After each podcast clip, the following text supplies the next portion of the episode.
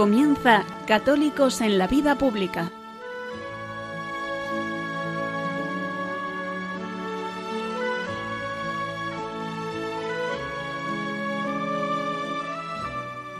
Un espacio dirigido en Radio María por Luis Zayas.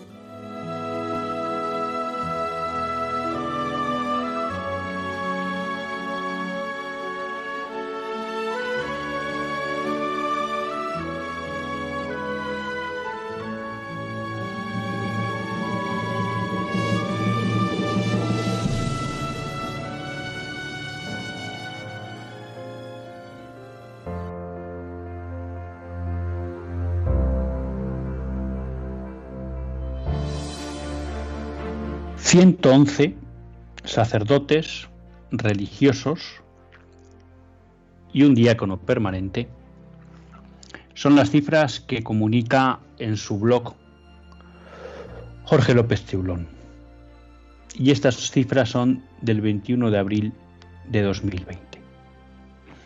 Cuando leía esta noticia, leyendo el blog de Paco Pepe, Francisco Fernández de la Cigoña, en Info Vaticana, por un lado, me venía a la cabeza que esa cifra explica cómo la Iglesia se dona. Muchos de estos sacerdotes han arriesgado su salud y su vida, de estos sacerdotes religiosos y religiosas, han arriesgado su salud y con ello su vida en la atención pastoral y espiritual a muchas personas. Y eso les ha podido llevar al contagio y desde el contagio a la muerte, que como sabemos es la puerta para la vida eterna. Junto a esa memoria de lo que es la donación concreta de los miembros de la Iglesia, también me venía una reflexión. Y es que nos van abandonando personas que han tenido un papel clave en la vida espiritual de España y sin la que, a pesar del proceso de secularización que viene sufriendo España en los últimos 50 años, no sería posible entender los muchos brotes verdes que han surgido también en esa iglesia a lo largo de estos 50 años. Hace más de dos años recordábamos en un editorial el fallecimiento del padre Mendizábal y de alguna manera decíamos que son de esas personas de las que quizá de una manera anónima para el gran público, pues habían sido uno de los grandes pilares de la Iglesia en los últimos 50 años en España. Y dentro de estos sacerdotes que nos van abandonando, yo hoy quería aprovechar para hacer homenaje a dos. Por un lado, el padre de la cueva, Jorge de la Cueva, jesuita, que moría el sábado santo a los 93 años de edad. Y que es de esos jesuitas que han dejado una honda impronta en la vida espiritual de España. Son muchas las labores que realizó el padre de la cueva. Yo le conocí pues en los últimos 12 años de su vida, tuve esa suerte y sobre todo pues en la labor quizá pues más duradera de su vida que fue la congregación de la Asunción. Pero mucho mayor, ¿eh? no podemos circunscribir el influjo del padre de la cueva solo a su labor en la congregación Mariana de la Asunción.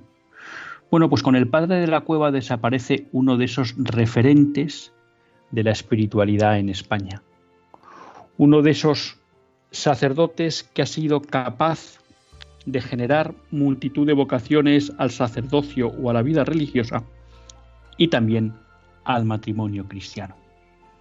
Uno de esos sacerdotes que entregó, enterró, se podría decir, su vida en la predicación de los ejercicios de San Ignacio y en la discreción espiritual.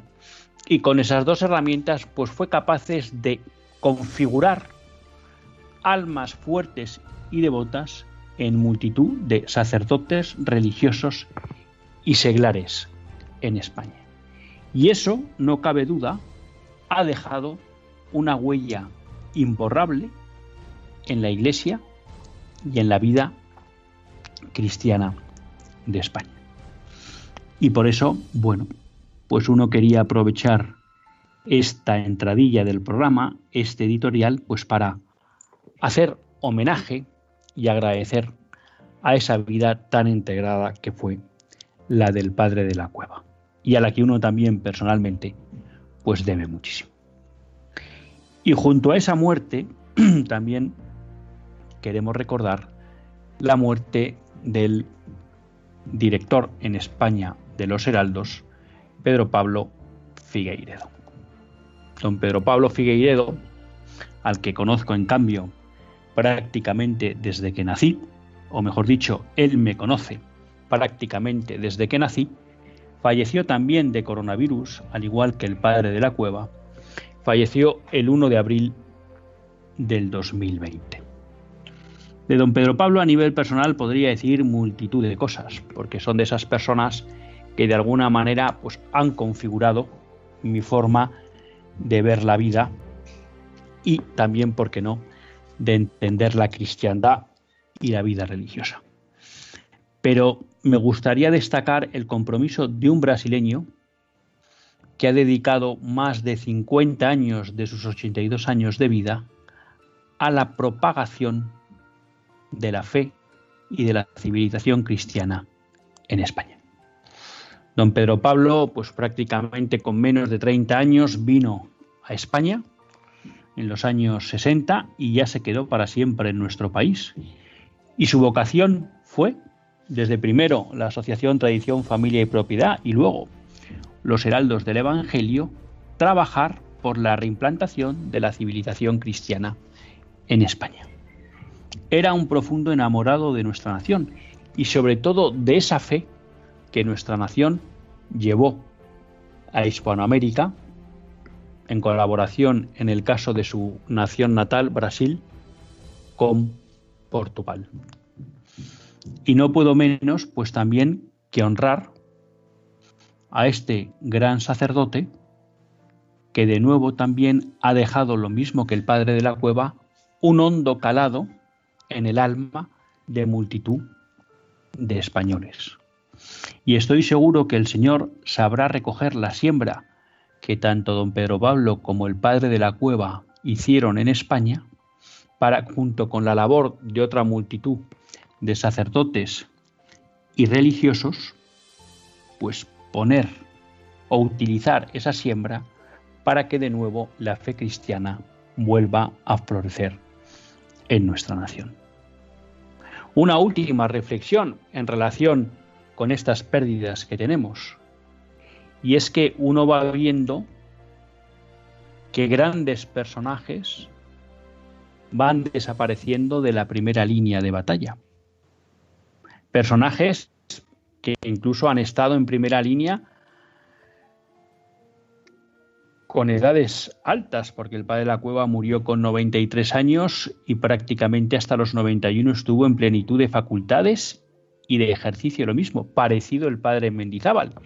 Y don Pedro Pablo nos dejaba con 81 años también en plena dedicación.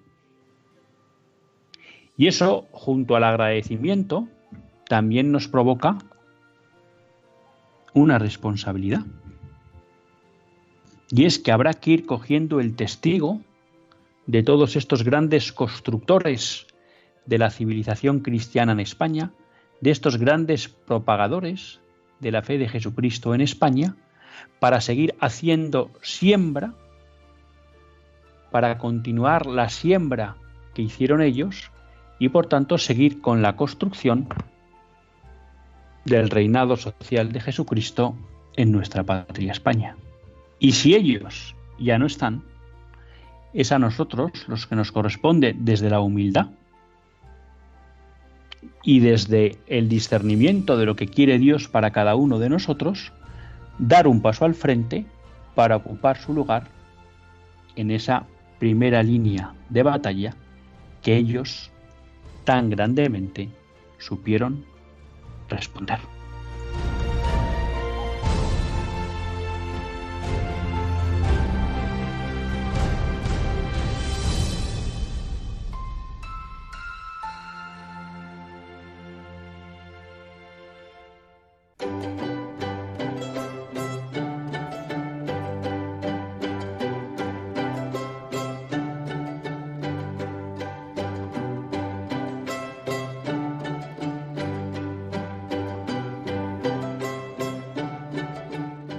Buenas tardes, queridos amigos de Radio María. Un lunes más volvemos fieles a la cita con todos ustedes en los estudios centrales de Radio María. Bueno, en esto no he dicho verdad, porque esta es la entradilla que ya tengo casi eh, memorizada, porque el programa pues lo estamos haciendo desde casa. Y un lunes más, pues que no podemos estar en directo, a pesar de hacerlo por Skype, por las medidas que se están adoptando dentro de la radio pues para garantizar la salud de todos los que hacen posible que Radio María siga estando presente con ustedes 24 horas al día, 7 días a la semana. Y como les decíamos, bueno, pues estamos aquí para hacer con todos ustedes el programa Católicos en la vida pública. Un programa que, como todos ustedes saben, quiere ser una reflexión pausada sobre la actualidad nacional e internacional. Y una reflexión que tratamos de hacer siempre desde la óptica del magisterio de la Iglesia y su doctrina social. Una Iglesia, pues que, como siempre decimos, y yo creo que lo estamos notando especialmente en este momento de crisis, pues es madre y maestra.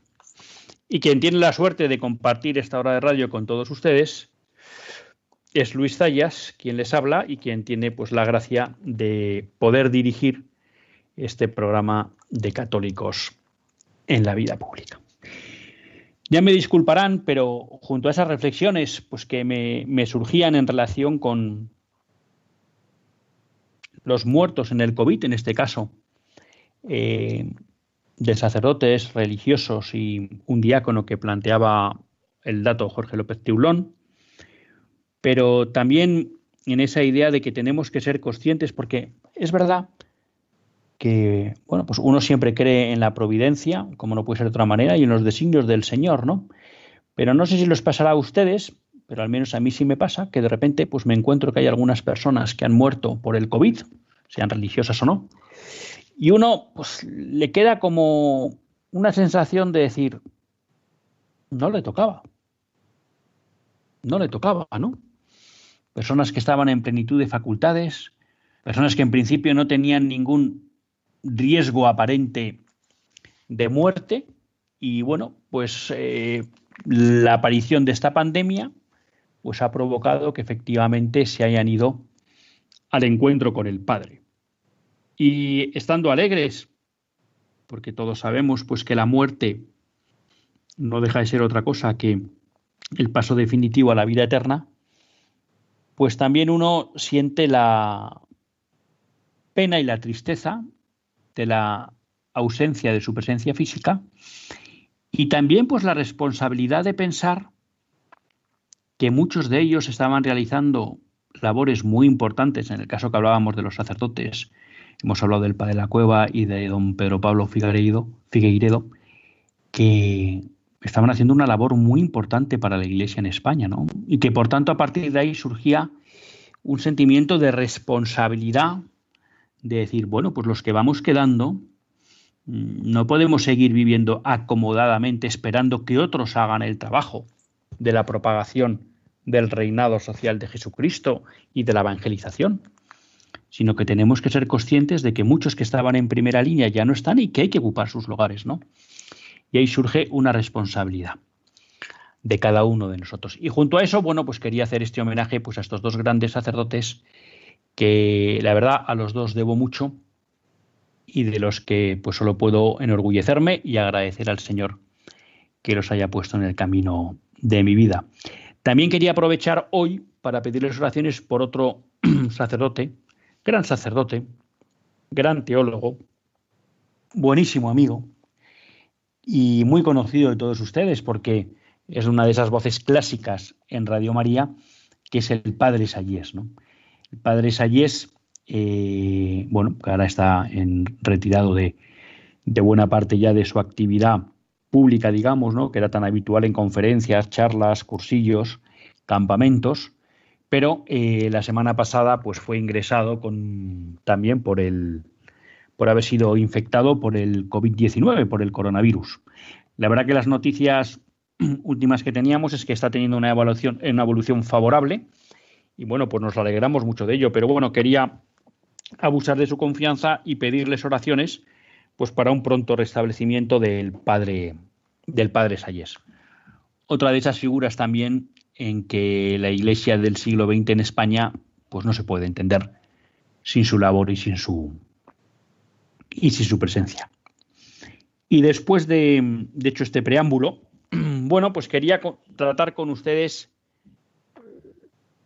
tenía tres temas, ¿no? Tres temas que quería que quería compartir y abordar con todos ustedes. El primero de ellos es que tenemos que estar alerta. ¿Y ante qué tenemos que estar alerta? Bueno, pues ante el hecho de que cuando se llegó al acuerdo de gobierno entre Podemos y el Partido Socialista, se configuró un gobierno social comunista que tenía claramente un proyecto antropológico y una visión de la sociedad claramente anticristianas. Y eso era algo de lo que éramos todos conscientes. Claro, la aparición de la pandemia del COVID-19, del coronavirus, pues de alguna manera ha provocado que todos tengamos fija nuestra atención en eso, en todos los efectos que está provocando esta pandemia, en el número de muertos, en, las, en la crisis económica, en el confinamiento que estamos viviendo todos, en bueno, pues la preocupación por garantizar la salud de cada uno de nosotros o la preocupación por la salud de nuestros familiares, amigos o conocidos, o, simplemente de compatriotas que no conocemos. Bueno, todo eso ha hecho que posiblemente pues, nuestra cabeza esté muy concentrada en esto y no esté abordando otras cuestiones que siguen sucediendo en España. Eh, y esta es la cuestión un poco sobre la que yo quería hacer un, énfasis hoy, porque al final eh, somos un programa que quiere siempre analizar la actualidad y desde esa óptica de la doctrina social de la Iglesia. ¿no? Claro, lo que nos estamos encontrando estas semanas, en especial la semana pasada, es que dos proyectos que claramente atacan lo que es una concepción cristiana de la sociedad, la ley de eutanasia y la ley o la reforma de la ley de educación que quiere realizar el gobierno de Pedro Sánchez, bueno, pues siguen adelante. Como digo yo, ellos no se despistan de su camino. Ellos mantienen firme el rumbo y el paso. Y a nosotros no nos puede pillar despistados porque nos estamos jugando mucho. Como les digo, eh, continúa la tramitación de la ley de educación, una ley de educación que va a atacar gravemente la libertad de los padres en la elección de centro en primer lugar y también pues el derecho de los padres a que los hijos reciban una formación religiosa, pero tiempo tendremos de abordar sobre ella porque ahora digamos que la urgencia está más en la ley de eutanasia. Claro, eh, la semana pasada pues se vivió una cierta tensión porque hubo una serie de asociaciones que han estado pidiendo que se paralice la tramitación de la ley de eutanasia. En principio, la ley de eutanasia, lo que era el plazo para presentación de enmiendas, pues había vencido la semana, si no recuerdo mal, del 17 de abril. Pero lo que se ha hecho es, se ha realizado una ampliación del plazo de presentación de enmiendas a la ley de eutanasia hasta el próximo 29 de abril a las 12 horas a las dos, a las, a las dos horas del mediodía, perdón, a las 14 horas. Claro, aquí que nos encontramos, en primer lugar, que durante lo que ha sido el periodo de estado de alarma, prácticamente hasta los últimos 10 días, la actividad parlamentaria ha sido prácticamente nula. Y por tanto, los plazos de tramitación de la ley han ido avanzando sin prácticamente una posibilidad real por parte de los partidos políticos de presentar enmiendas a esta ley. ¿no? Entonces, de ahí que se pidiera la suspensión eh, de la tramitación, porque en primer lugar, como no puede ser de otra manera, al margen de que sea una ley inmoral, no parece que sea una ley prioritaria para atender eh, a la crisis sanitaria del COVID-19, porque efectivamente si nos encontramos ante una ley que puede ayudar a mejorar la gestión de la crisis del COVID-19, pues uno podría entender que a pesar de que la actividad parlamentaria se había visto reducida y limitada, pues se tratara de avanzar con esa ley. Pero obviamente, como todos ustedes entenderán, la ley de eutanasia no favorece para nada ni es necesaria de cara a la gestión de la crisis sanitaria y tampoco de la crisis económica que está provocando el COVID-19. Por tanto, no habría, no hay ninguna razón de urgencia. Y ante eso, pues bueno, una multitud de asociaciones, donde está el Foro de la Familia, One of Us, la Federación Española Provida, Red Familia, Plataforma por la Familia, Acción Familiar de Barcelona, Provida Sevilla, Baleares Vida, la Fundación Jerome Leyen, la Asociación Católica de Propagandistas, la Fundación Suma Humanitate, la Fundación Ramón Orlandis, la Fundación Educatio Imprimis, eh, ANDOC, la Asociación de de la Comunidad de Madrid, Principios, Queremos, e Christians, Stop Eutanasia, Cristianos en Democracia, Alternativa Española, el Partido Contigo Más. Bueno, pues todas estas asociaciones han enviado una petición a los diputados, a todos los diputados del Congreso, pidiendo que se paralice la tramitación de la ley de eutanasia. Claro, la primera razón que nos viene a todos a la cabeza es decir, pero vamos a ver, ¿cómo en un momento en que España está volcada en salvar vidas, el gobierno está empeñado en aprobar una ley que lo que abre es la puerta a acabar con vidas? Parece un sinsentido. Pero la realidad, y esto nos tiene que demostrar o servir para entender ante qué gobierno nos enfrentamos, es que el gobierno social comunista de PSOE y Podemos no frena su interés y su empeño por acrecentar la presencia de la incultura de la muerte en España. No nos vamos a repetir porque ya lo hemos dicho. Pero claro, si acudimos a aquellos países viejos conocidos en la incultura de la muerte, porque son los primeros que legalizaron la eutanasia, Holanda y Bélgica, bueno, pues ahí ya lo hemos comentado en este programa cómo desde las administraciones se ha invitado a los mayores de 70 años a no acudir a los centros sanitarios porque no se les va a atender, ¿no?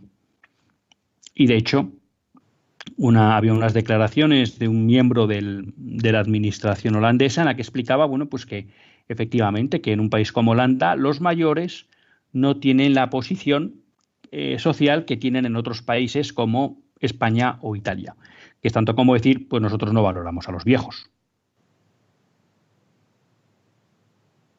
Claro, esto no se explica, esta declaración de un holandés no se explica sin casi más ya, creo que son de 15 años, con una ley de eutanasia que acostumbra las mentalidades a que se puede decidir sobre qué vidas merece la pena salvar y cuáles no. Algo de eso ya nos pasa en España con el aborto, no se engañen, y por eso es comprensible que ahora en España, desgraciadamente, la ley de eutanasia no tenga una gran contestación social, o al menos no se está consiguiendo mover una fuerte contestación social, porque ya nos hemos acostumbrado al aborto, claro, nos hemos acostumbrado a decir quién puede vivir. De decidir quién puede vivir a quién hay que matar, el paso es mínimo. Entonces, una primera cosa, bueno, que sorprende es, no sorprende, pero que produce estupor es que el gobierno persista en su empeño de imponer la ley de eutanasia en un momento en que España dedica todos sus esfuerzos a salvar vidas. Pero creo que merece la pena también repasar cinco razones que ofrecen los firmantes de esta petición a los, diputados para que se paralice la tramitación de la ley de eutanasia. En primer lugar, que el Atlas de los Cuidados Paliativos en Europa, presentado en el decimosexto Congreso Mundial de Cuidados Paliativos en Berlín, describe la pésima situación de España, que solo dispone de 0,6 servicios especializados por cada 100.000 habitantes, cuando la cifra razonable se considera 2. Es decir, tendríamos que más que triplicar los servicios paliativos que dispone hoy España para estar en el nivel que los expertos europeos consideran adecuado.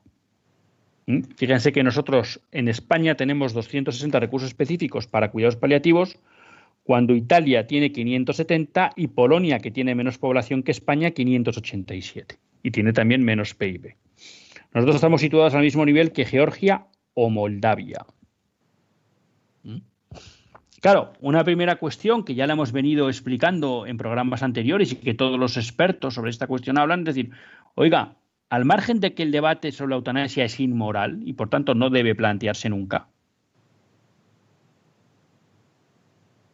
Lo que sorprende es que, dada la práctica inexistencia de cuidados paliativos en España, el primer tema a abordar no sean los cuidados paliativos en España. Porque claro, los promotores de la eutanasia nos venden la moto, y perdonen que hable así, porque nos venden la moto de que lo que les preocupa es una muerte digna. Bueno, pues el primer paso para una muerte digna es que los enfermos puedan estar cuidados y acompañados. Y para eso hacen falta unidades de cuidados paliativos que en España brillan por su ausencia. Por tanto, si de verdad el interés del gobierno fuera preocuparse por garantizar una muerte digna que llaman ellos, pues lo, lo, primero sería plantearnos qué plan nacional de cuidados paliativos vamos a desarrollar para que ningún español muera sin poder acceder a los tratamientos médicos que exigirían su situación médica. Porque claro, este es el segundo punto que aporta la carta que firman todas estas asociaciones. De acuerdo con los datos publicados por la Sociedad Española de Cuidados Paliativos, SECPAL, cada año mueren en España más de 80.000 personas que no pueden recibir al final de la vida las atenciones paliativas necesarias. En los próximos diez años, cerca de un millón de ciudadanos morirán condenados al sufrimiento por falta de esta atención médica especializada. Es decir, hoy España, como nación, tiene un sistema sanitario que es incapaz de atender a todos aquellos que necesitan cuidados paliativos. Es la friolera de 80.000 enfermos al año, ¿eh? que son muchos, más del doble de lo que ha producido de muertes la crisis del COVID en mes y medio. ¿Y la preocupación de nuestro gobierno cuál es? ¿Preguntarle si se quieren morir? No, hombre. La preocupación del gobierno debería ser, no te preocupes, yo voy a, a disponer los medios necesarios para que la parte final de tu vida la puedas vivir sin dolor, acompañado psicológicamente y con atención espiritual. Eso es lo que diría la lógica de aquellos que lo que les preocupa realmente es la protección de la vida. El acompañar a las personas, el respetar su dignidad. Junto a eso tenemos que en España aportan un tercer dato, los firmantes de la carta, hay 250.000 personas en lista de espera de la dependencia, muchas de ellas en situaciones severas y dolorosas de discapacidad.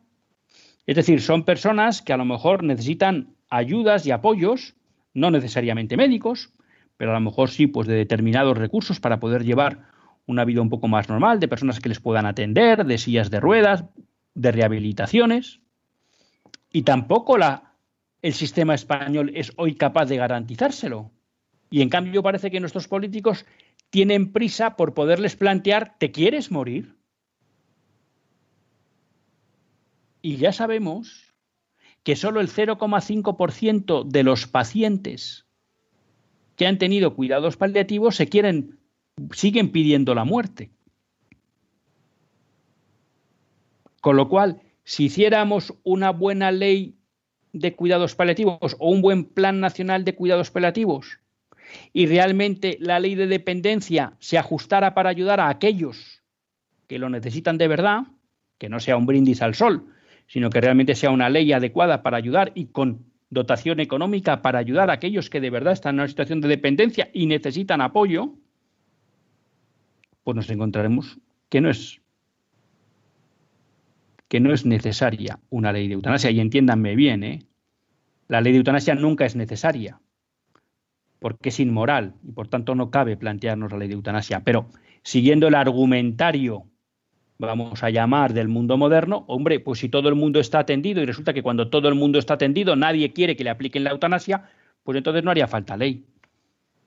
Por tanto, usted no me proponga una ley que lo que es es un atajo para no cumplir su responsabilidad de atender a los enfermos crónicos en situación terminal y a las personas con dependencia.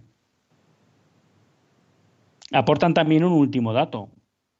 Más de dos millones de personas mayores de 65 años en España viven solas. De ellas, 850.000 tienen más de 80 años. La gran mayoría son mujeres, 662.000 que viven en muchos casos en condiciones de indefensión extrema.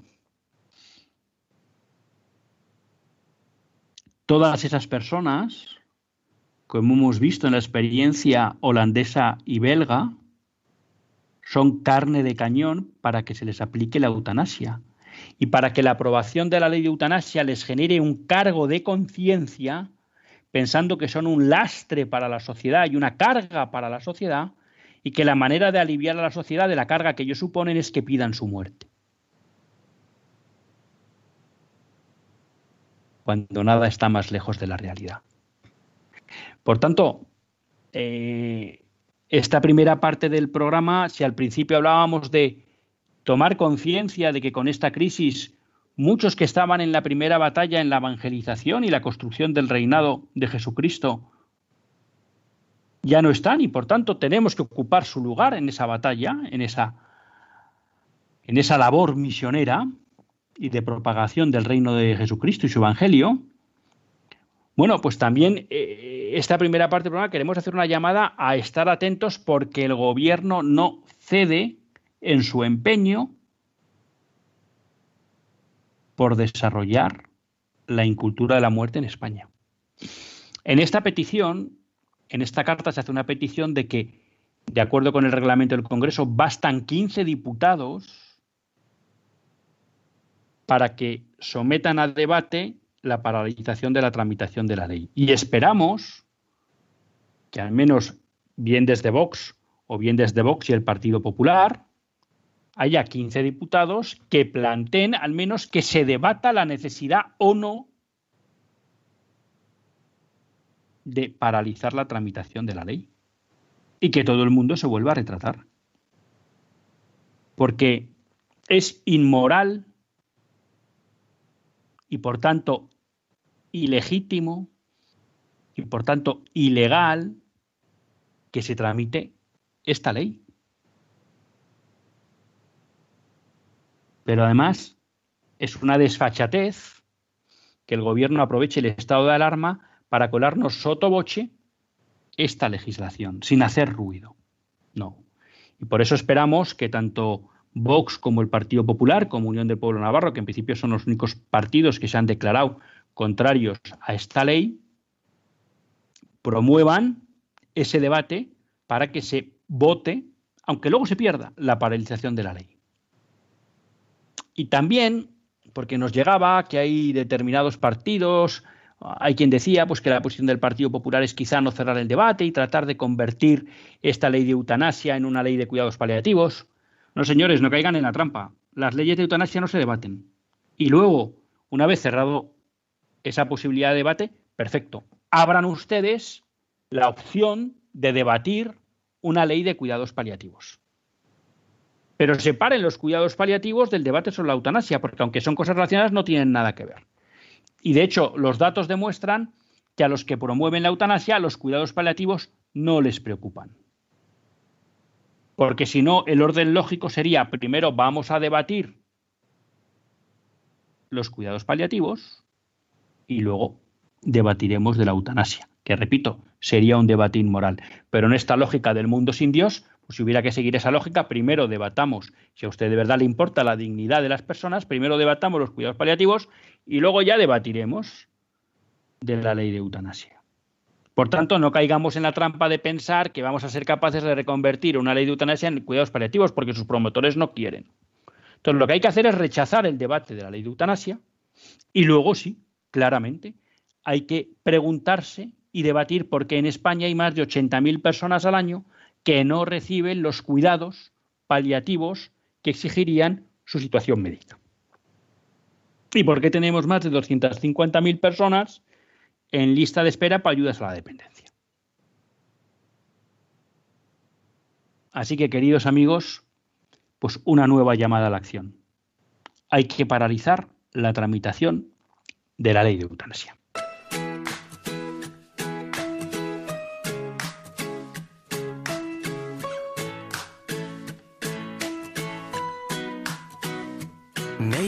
Auspiciousness and causes of success. May you have the confidence to always do your best. May you take no effort in your being generous. Sharing what you can, nothing more, nothing less. May you know the meaning of the word happiness. May you always lead from the beating in your chest. May you be treated like an esteemed guest. May you get to rest. May you catch your breath. Or may the best of your todays be the worst of your tomorrows. Whoa. Or may the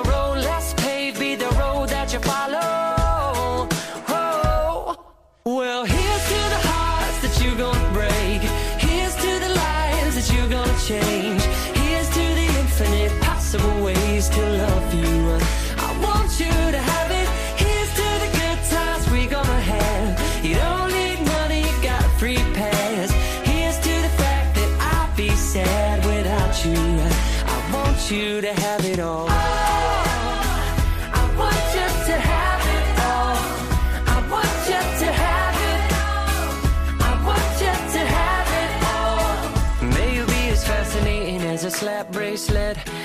Keep the chaos and the clutter off your desk. May you have unquestionable health and less stress. Having no possessions, though immeasurable wealth. May you get a gold star on your next test. May your educated guesses always be correct. And may you win prizes shining like diamonds. May you really own it each moment to the next. Or may the best of your todays be the worst of your tomorrows. Whoa. Or may the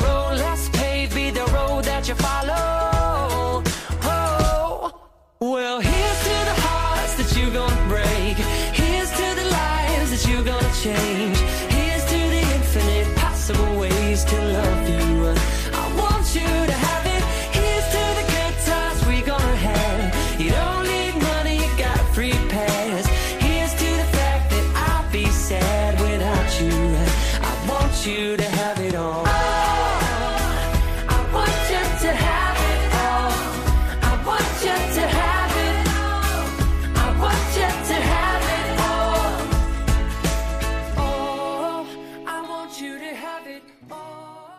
Pues después de este breve descanso musical, continuamos en Católicos en la Vida Pública.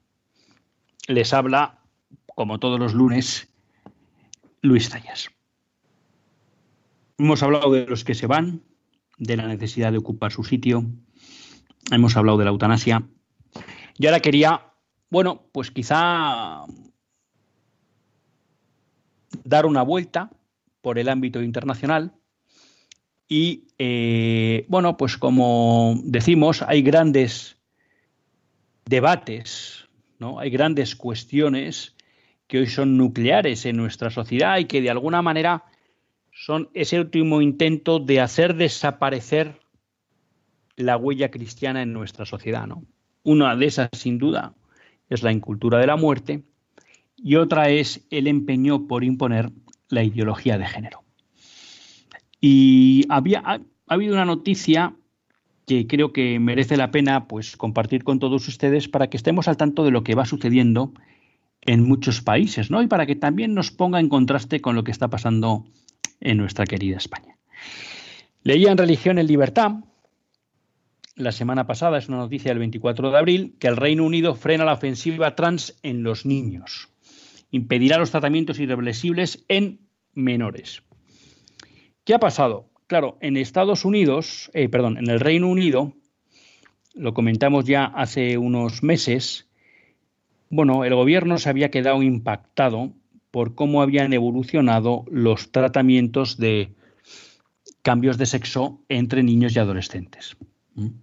Los datos son que si en el curso 2009-2010 hubo 97 peticiones de cambios de sexo, en el curso 2017-18, es decir, nueve años después, ocho años después, mejor dicho, fueron 2.519. Y dentro de esos 2.519, agárrense a la silla, 45 de ellos de niños menores de seis años. Es decir, que en ocho años se había producido un incremento global de 2.496% de peticiones, de las peticiones de cambio de sexo. En niños había crecido un 1.150% y en niñas un absolutamente alarmante, como dice la noticia y comparto, 4.415%. Claro, alguien puede decir, bueno, ¿y por qué está pasando esto? Bueno, pues creo que la noticia lo explica. Según algunos expertos de educación, una de las razones de este incremento hay que buscarlo en el fomento de la fluidez del sexo en los colegios a través de la ideología de género. La doctora Joanna Williams, editorialista en distintas publicaciones británicas y americanas, es de la opinión de que la ideología de género en los colegios está fomentando que incluso los niños más pequeños se pregunten si son varones o mujeres. Es decir, en el Reino Unido, y sería bueno que pudiéramos acceder a los datos de lo que está pasando en España, el gobierno, sorprendido por el incremento brutal que se estaba produciendo de peticiones de cambio de sexo en menores, ha parado y se ha puesto a pensar. Y en primer lugar, lo que se ha dado cuenta es que a través del sistema educativo, como sucede en España, se está introduciendo la ideología de género en los niños. Y esa introducción tiene un efecto muy concreto, y es que hace dudar a los chicos sobre su sexo, pensando que el sexo no viene determinado por la biología, sino que se puede elegir. Y por tanto, ante esa posibilidad de elección les generan la duda. Esto es importante porque, como muy bien explican los psiquiatras, la sexualidad, esto lo hemos aprendido de la doctora Elena Postigo, pero pueden acudir a muchos libros para para confrontarlo, digamos que tiene como varias fases de desarrollo. El primero es el cromosómico, el segundo es el hormonal, el tercero es el gonádico y el cuarto es el psicológico. Claro, lo lógico es que todo este proceso, de alguna manera, sea coherente y por tanto, si mis genes son XX, soy mujer, eh, el proceso hormonal favorecerá la, aparición de las gónadas femeninas y por tanto luego yo psicológicamente aceptaré mi sexo. Y lo mismo si es XY. Pero a veces se dan disfunciones en todo este proceso. Y una parte especialmente débil es cuando se tiene que dar esa aceptación psicológica del sexo biológico, que es un proceso que se produce normalmente de manera natural. Es verdad, como nos ha explicado la Asociación de Pediatría Americana, que eh, en ese proceso muchas veces se producen disfunciones, más en los niños que en las niñas, y como el 80-90%, el 80% de los casos, creo que decía, se solucionan sin ninguna necesidad de tratamiento, sino que al niño le surge alguna duda y él naturalmente la resuelve de tal manera que acepta lo que es su sexo biológico. Perfecto. Claro, si nosotros empezamos a interferir en los niños, generándoles dudas sobre cuál es su sexo, lo que estamos favoreciendo es que en esa etapa en lo que hay que hacer es aceptar psicológicamente el sexo biológico, pues se produzcan disfunciones. Y eso es en buena medida lo que dice esta doctora, que, explica el aumento de peticiones de sexo de menores en, en Inglaterra.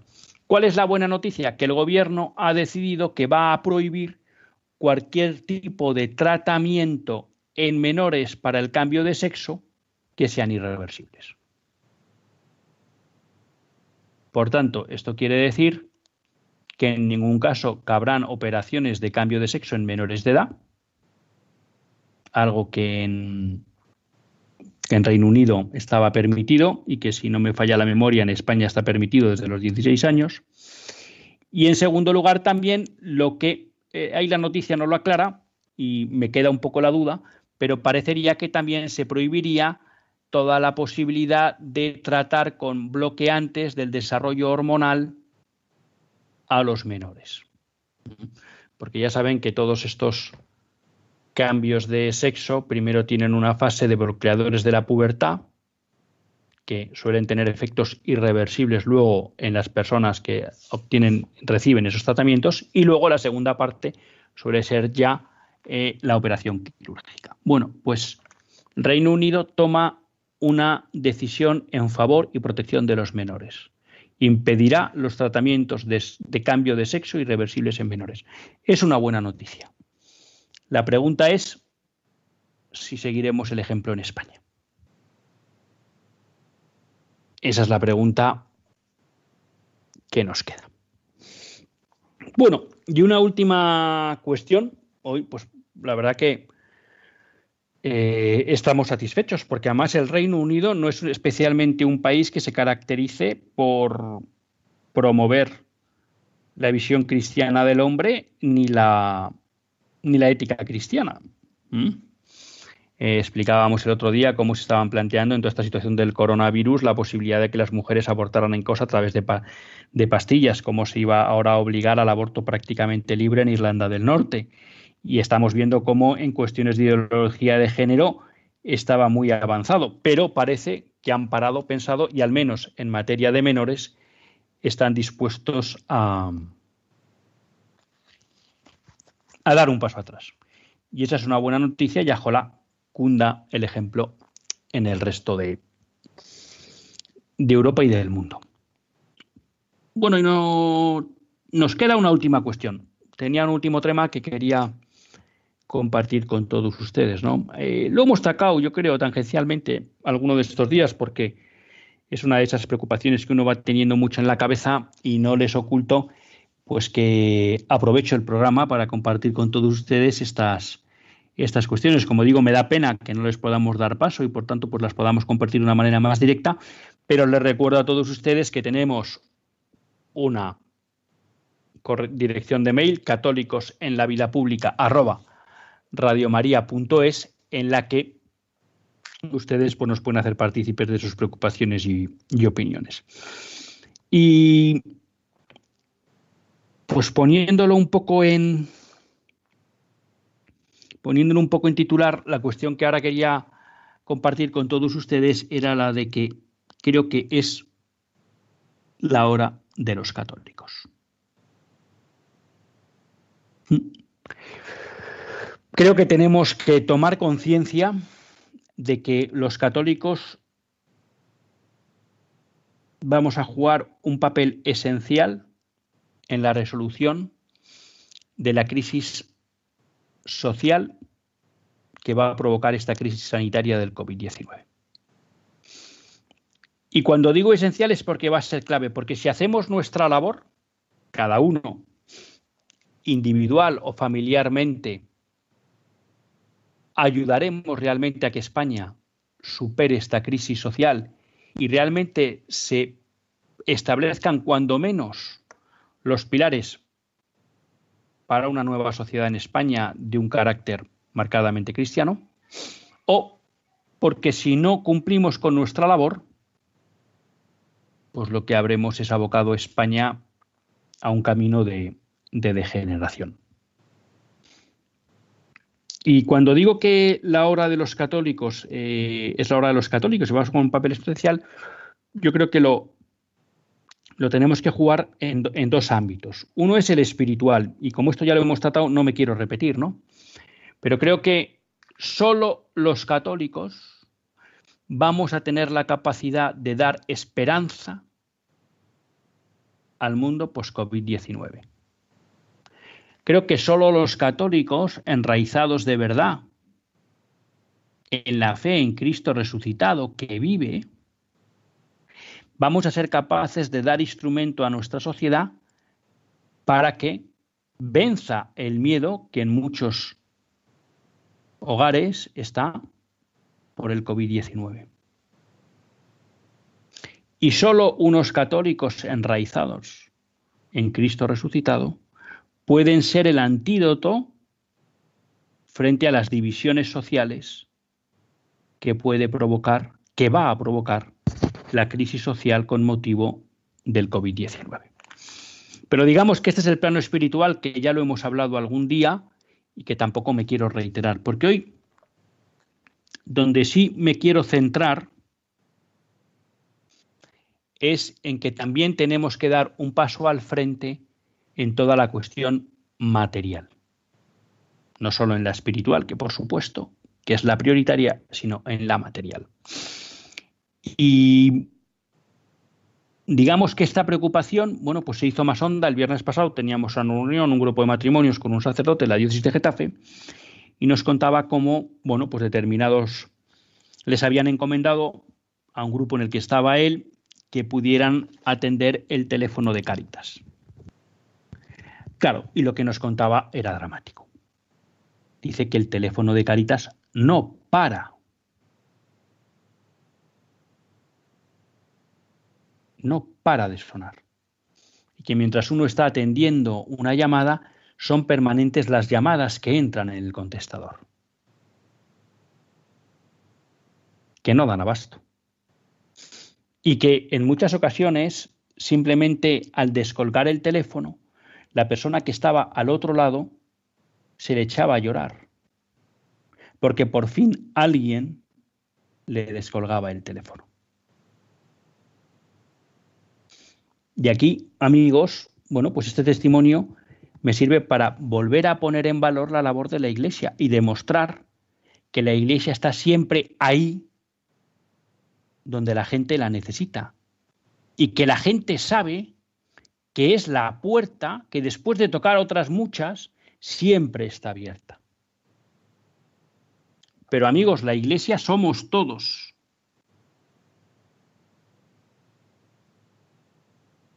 Y este sacerdote, concretamente en relación con Cáritas, planteaba dos cuestiones que yo quiero compartir con todos ustedes y que sea también un llamamiento a la responsabilidad personal.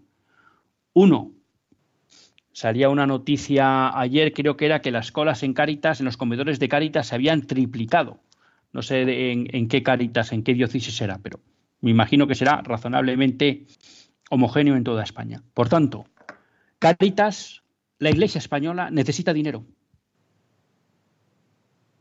Necesita dinero y creo que tenemos que hacer concienciarnos de que hay que apoyar a la Iglesia en este momento porque la Iglesia va a estar en primera línea para atender las necesidades sociales de muchas personas. y que es clave que la Iglesia pueda estar en primera línea porque la Iglesia ayuda sin pedir nada a cambio.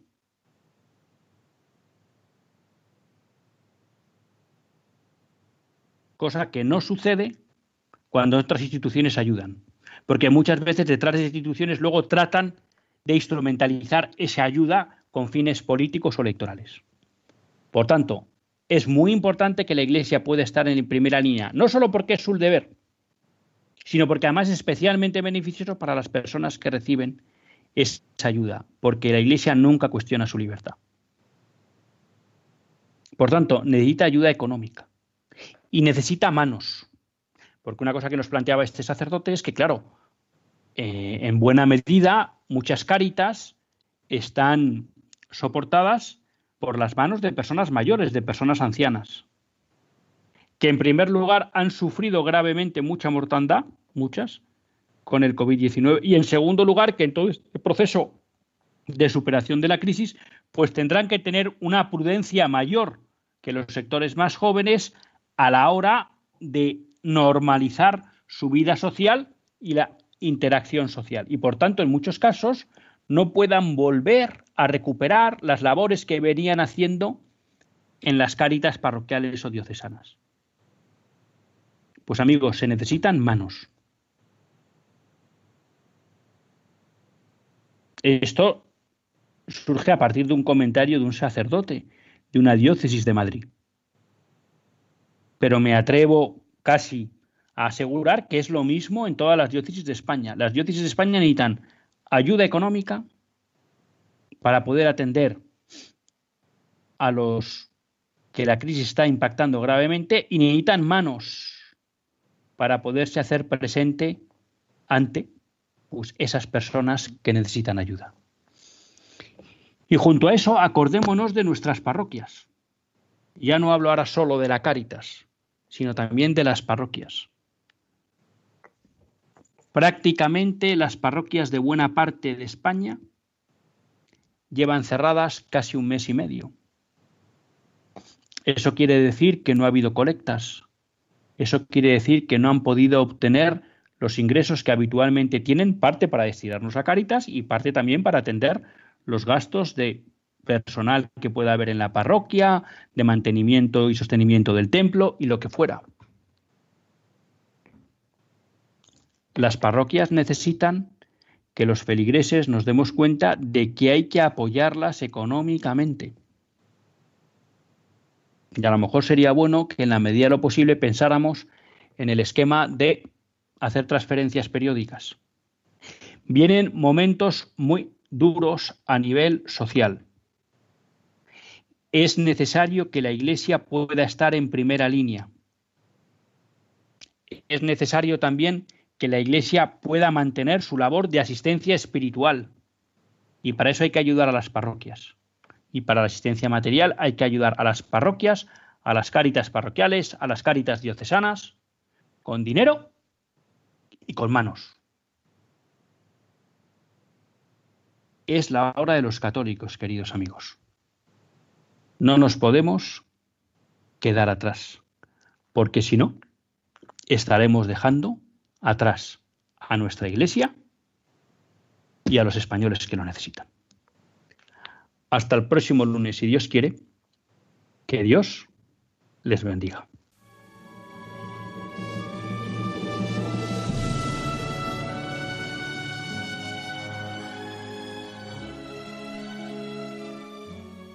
Así concluye Católicos en la Vida Pública, un programa que dirige Luis Zayas.